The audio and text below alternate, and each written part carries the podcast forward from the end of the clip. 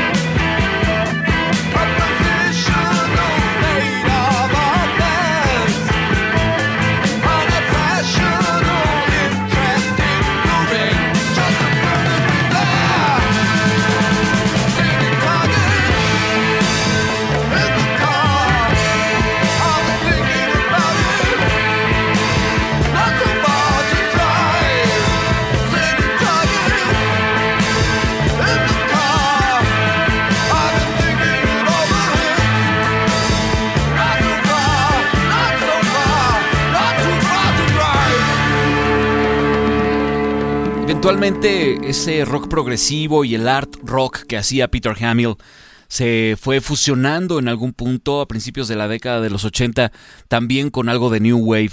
Lo que acaban de escuchar aparece en el Sitting Targets, en el disco eh, tiene una canción que se llama igual que el material Sitting Targets y es lo que acaban de escuchar ustedes aquí interrumpiendo. De ahí nos vamos con Arthur Brown. Arthur Brown que eh, sigue también haciendo música, tiene 78 años, es otro cantante y músico inglés de, de rock, de rock particularmente psicodélico, progresivo, eh, que ha estado en la vena del art rock y de la experimentación todo el tiempo, incluso ha tenido sus deslices con la música electrónica, es uno de estos personajes importantes, muy importantes para una época de en la década de los 70. Él aparecía en los carteles junto a Jimi Hendrix, junto a The Who, junto a um, Frank Zappa y The Mothers of Invention, eh, los Doors, Joe Cocker, no sé. En los 70 era un personaje muy importante, Arthur Brown, y aunque él sigue, como les digo, haciendo música, ah, tal vez la relevancia en este momento del artista no es la que tenía en aquellos años, en los 70. Por lo pronto, este hombre a quien también conocemos como el dios del fuego, aquí nos presenta esa canción que le hizo súper famoso, se llama Fire y es una canción que aparece en su disco del año 1968. El disco se llama The Crazy World of Arthur Brown y la canción comienza con esa frase que dice, soy el dios del fuego del infierno. Aquí está I am the God of Hellfire. Fire se llama la canción. Es Arthur Brown. Y lo escuchan aquí interrumpiendo. I am the God of Hellfire, and I bring you fire.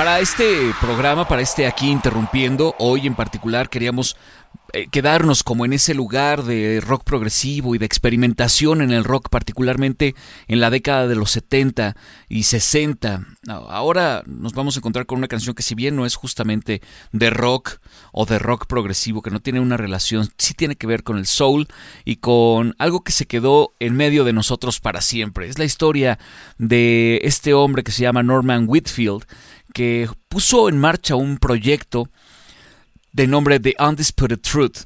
The Undisputed Truth era un trío donde estaba eh, Joe Harris, a quien le decían Pep, Joe Pep Harris, también estaba Billy Ray Calvin y Joyce Evans.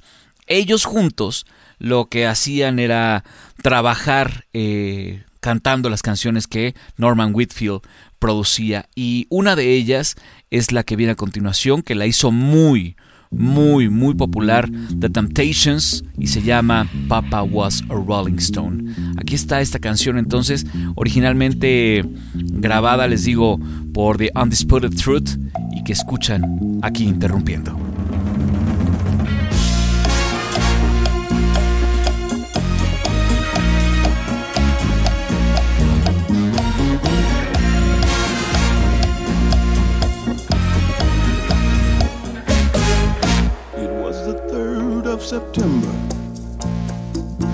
That day I'll always remember. Yes, I will. Cause that was the day that my daddy died. Papa died when we was very young. I never got a chance to see him. I never heard nothing but bad things about it. Mama, I'm depending on you to tell me the truth looked up and said, son, Papa was a rolling stone. Wherever he laid his hat was his home. And when he died, oh, he left us was alone. Hey, mama, is it true what they say that Papa never worked a day in his life?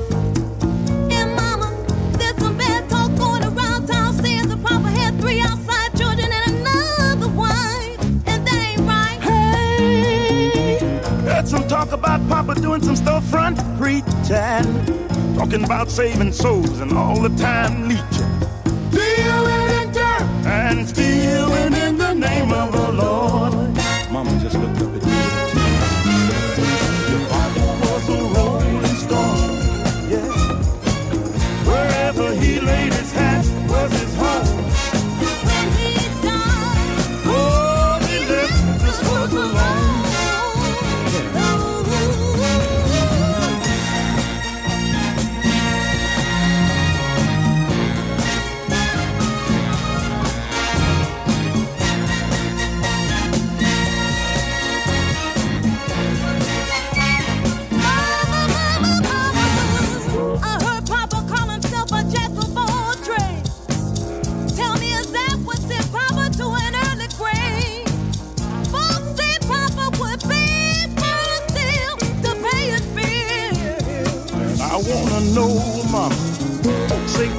Never was much on thinking. Spend most of his time chasing women and drinking. Mama, I'm depending on you to tell me the truth. With tear-filled eyes, Mama hung her head and said, Papa was a rolling stone, son. Wherever he laid his hat was his home. Música de un disco que se llama The Law of the Land, de este grupo que se llama The Undisputed Truth. La canción que escucharon, escrita por justamente Norman Whitfield, el productor, y por Barrett Strong, se llama Papa Was a Rolling Stone, y lo acaban de escuchar ustedes aquí, interrumpiendo. Y de ahí vamos a saltar con otro personaje de la escena del rock, en este caso un iconoclasta hecho y derecho, uno de esos hombres que puso la primera línea de guerra, es uno de esos personajes que todos en algún momento hemos observado y seguido si nos gusta la música, nacido en el año 40 y que murió eh, a principios de la década de los 90 después de un cáncer terrible. Frank Zappa nos entregó cosas interesantísimas en la música, experimentación, jazz, blues, rock, heavy metal, guitarras distorsionadas, todo estaba en la música de este hombre, esa fusión que hizo del pop, de las orquestas, de la música de concierto, todo estaba eh, en, en, lo que él intentó, y particularmente en una primera etapa con The Mothers of Invention, su banda. Lo que vamos a escuchar a continuación es un material que narra, es un material dividido en tres partes. El garage de Joe, Joe Garage, eh, y está dividido en tres partes, los actos 1, 2 y 3. Primero fue editado el primer disco, después el segundo y tercero en una sola placa y al final se sacó un disco ya completo, ¿no? Como digamos un box set en el que venía toda la historia del Joe's Garage. Pero lo que vamos a escuchar a continuación, y es esta historia, como les decía, de, de un muchacho que se adentra al mundo de la música. Hay varios personajes, por ejemplo está Ike Willis que hace la voz de Joe, pero está Frank Zappa que hace la voz de una especie de, de, guía, ¿no? que le llama el escrutador. Y está bien interesante lo que hacen en este material. Nada más, nada más como una pequeña muestra de quienes trabajaron en este disco está haciendo voces Terry Bossio, está Warren Cocurulo haciendo guitarras, está Peter Wolf, en este mismo disco está haciendo la batería Vinny Colaiuta, nada más y nada menos. Está Dale Bosio, el hermano de Terry Bosio. Está Joe Ciccarelli, que fue el ingeniero en este disco. Y así podríamos dar cuenta de una serie importantísima de personajes que después estuvieron en otras bandas y haciendo más música, pero por lo pronto vamos a escuchar esta canción que a mí me parece además divertidísima. Se trata de ¿Por qué me duele cuando orino? Why does it hurt when I pee? Why Does It Hurt When I Pee, que es eh, uno de los primeros tracks que aparece dentro de este material, digamos en el primer acto del Joe's Garage. Aquí está Frank Zappa con esto que ya les digo se llama Why Does It Hurt When I Pee.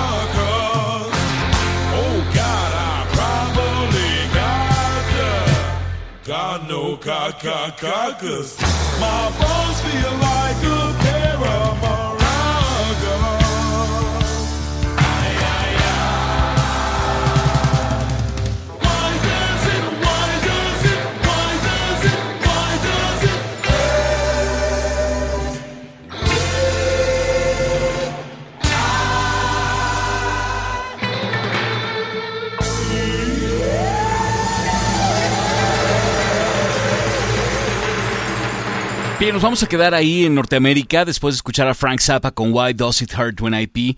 Y vamos ahora con una agrupación también que nace ya a finales de la década de los 70, será 75, 77 más o menos, que nace Taxido Moon.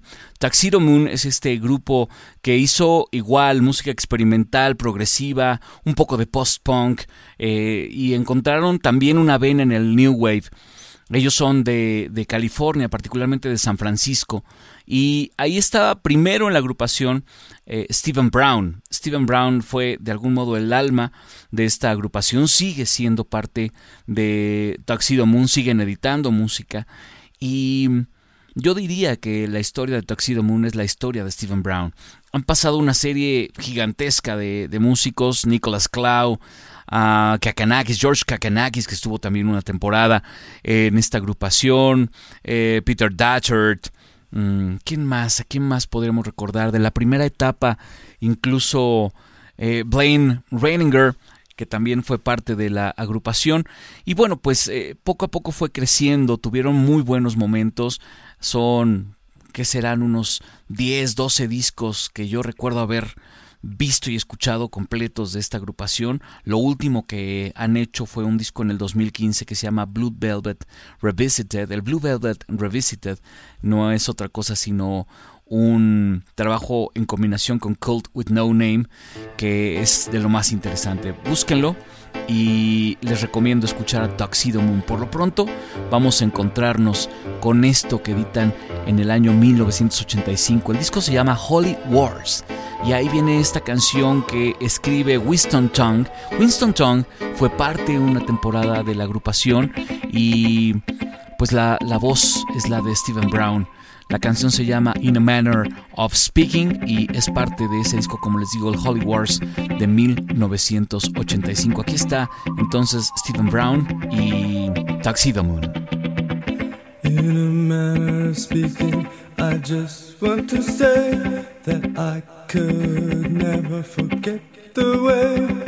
You told me everything by saying nothing.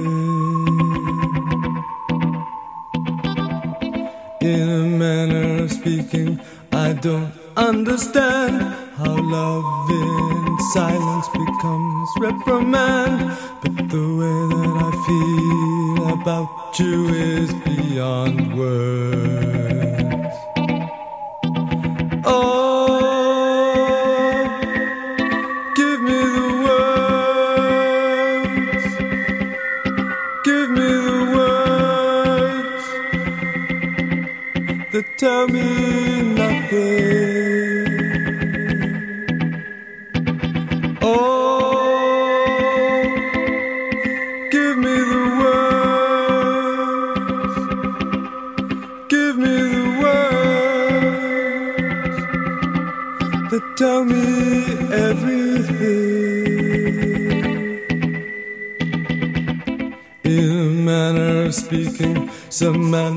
Semantics won't do. In this life that we live, we only make do. And the way that we feel might have to be sacrificed.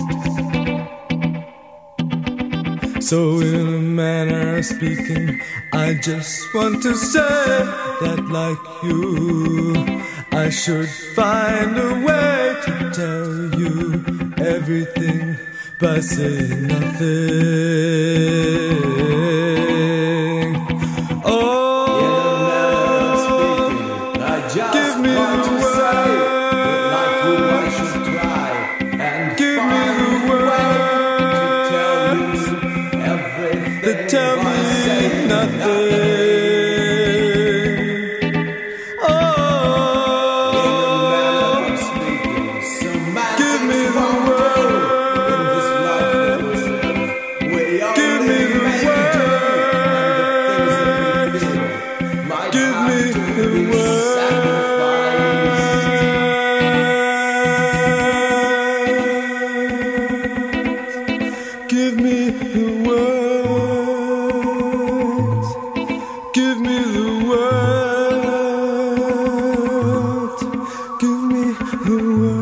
Están aquí interrumpiendo, yo soy Fernando Dávila.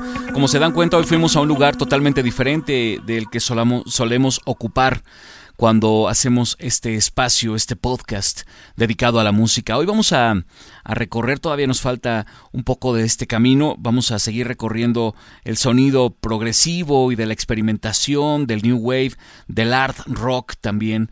Y lo que viene a continuación es música de Canadá. Este es un grupo que a mí llegó gracias a uno de mis tíos que tenía este disco guardado entre todas sus placas de, acetato. Ahí estaba el disco de Clatu. Esta banda es una banda canadiense formada a principios de los 70 por... Eh, estaba... La base de este grupo era John Woloshuk y D. Long. Después se sumó, ya muchos años más tarde se sumó Terry Draper, pero y como baterista, ¿no? Aunque siempre tuvieron como bateristas eh, diferentes, pero Clatus siempre estuvo conformado por John Woloshuk y por D. Long. Clatus se llama el grupo y lo que van ustedes a escuchar a continuación es música de ese disco debut del primer material que apareció en 1976 Clatu fue editado por Capitol Records y tienen esta canción que es una combinación perfecta de los Beatles, de el rock progresivo, de los mejores chistes, de las mejores historias contadas y lo que van a escuchar ustedes a continuación es esto de Clatu que se llama Anus of Uranus, el ano de Urano y está aquí interrumpiendo.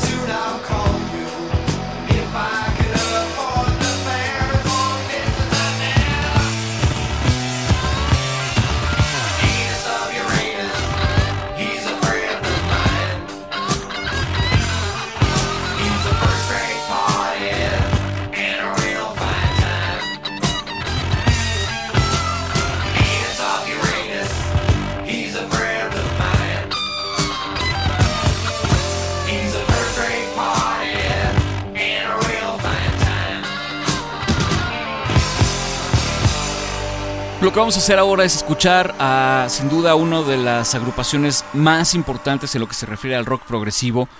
Y estamos, por supuesto, refiriéndonos a King Crimson. King Crimson, ¿qué, ¿qué, no se ha dicho de King Crimson? En esta banda en la que han estado, por ejemplo, Greg Lake de Emerson Lake and Palmer, ha estado John Welton, eh, Bill Bruford, eh, Adrian Belew, Trey Gunn, ¿quién más ha estado? Ian McDonald. Michael Gills Y hoy, hoy está conformada por gente tan importante como Pat Mastelotto, por Tony Levin, por ejemplo, por Mel Collins, por Robert Fripp, eh, que es de algún modo el cerebro y el corazón de esta agrupación, Robert Fripp, que es un genio de, de, los instrumentos que toca, sin duda alguna, y de la composición, de las formas que tiene él para, para pensar en música. Lo que vamos a escuchar nosotros le pertenece al primer disco de la banda, editado en 1969. Este es sin duda uno de los discos pináculo, una de las, de las piezas clave para la música eh, progresiva, para el rock progresivo. Se trata del disco In the Court of the Crimson King, y es este que tiene una pintura fantástica en la portada, con un diseño de un cuate que se llama Barry Godber, que hizo la, el diseño de la portada, que es este rostro de un hombre con unas fosas nasales muy abiertas y una expresión como de entre terror y, miedo, no sé. Eh, dicen, dicen que es la expresión de una persona a punto de morir de un ataque al corazón, como murió Goldberg en 1970. Aquí está entonces esto que aparece en ese material. Es una canción que se llama 21st Century Schizoid Man. Es el primer track que abre, es la primera canción de esta agrupación. Aquí está Robert Fripp en su máxima expresión, haciendo música, por supuesto, dentro de este programa que se llama Aquí Interrumpiendo.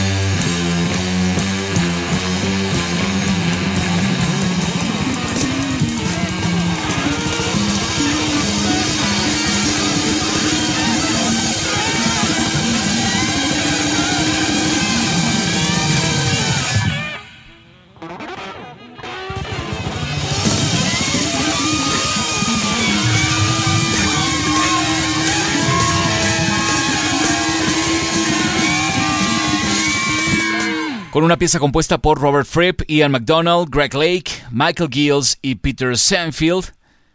Y Peter Sinfield, eso se llamó 21st Century Schizoid Man y es música de King Crimson, aquí interrumpiendo. De ahí nos vamos a la parte final de nuestro programa de este podcast y hoy lo vamos a hacer con una canción de un disco de la banda Genesis. Ya hemos puesto a Genesis aquí, es un grupo que a mí me gusta mucho, es una agrupación que yo disfruto mucho escuchar y pues eh, el, décimo disco de la banda es... Eh, ya de este periodo en el que Phil Collins era el vocalista y ya se habían quedado solamente Mike Rutherford, Tony Banks y Phil Collins y graban este disco que se llama Duke.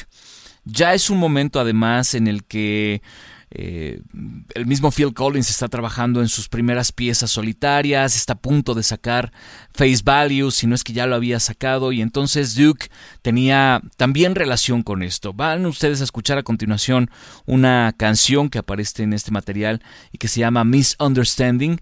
Es uno bueno, la verdad es que me gustan todos los discos de Genesis, pero esta canción me gusta en particular.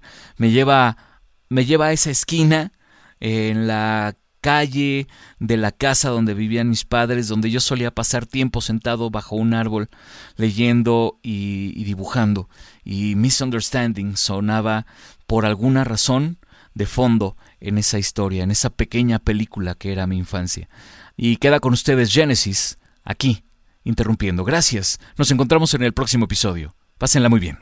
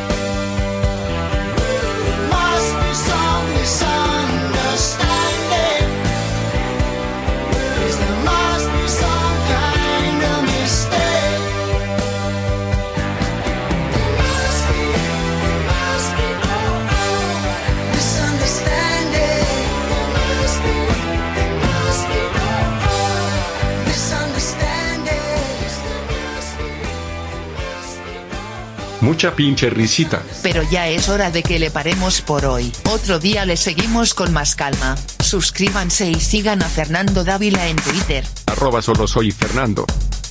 Aquí interrumpiendo.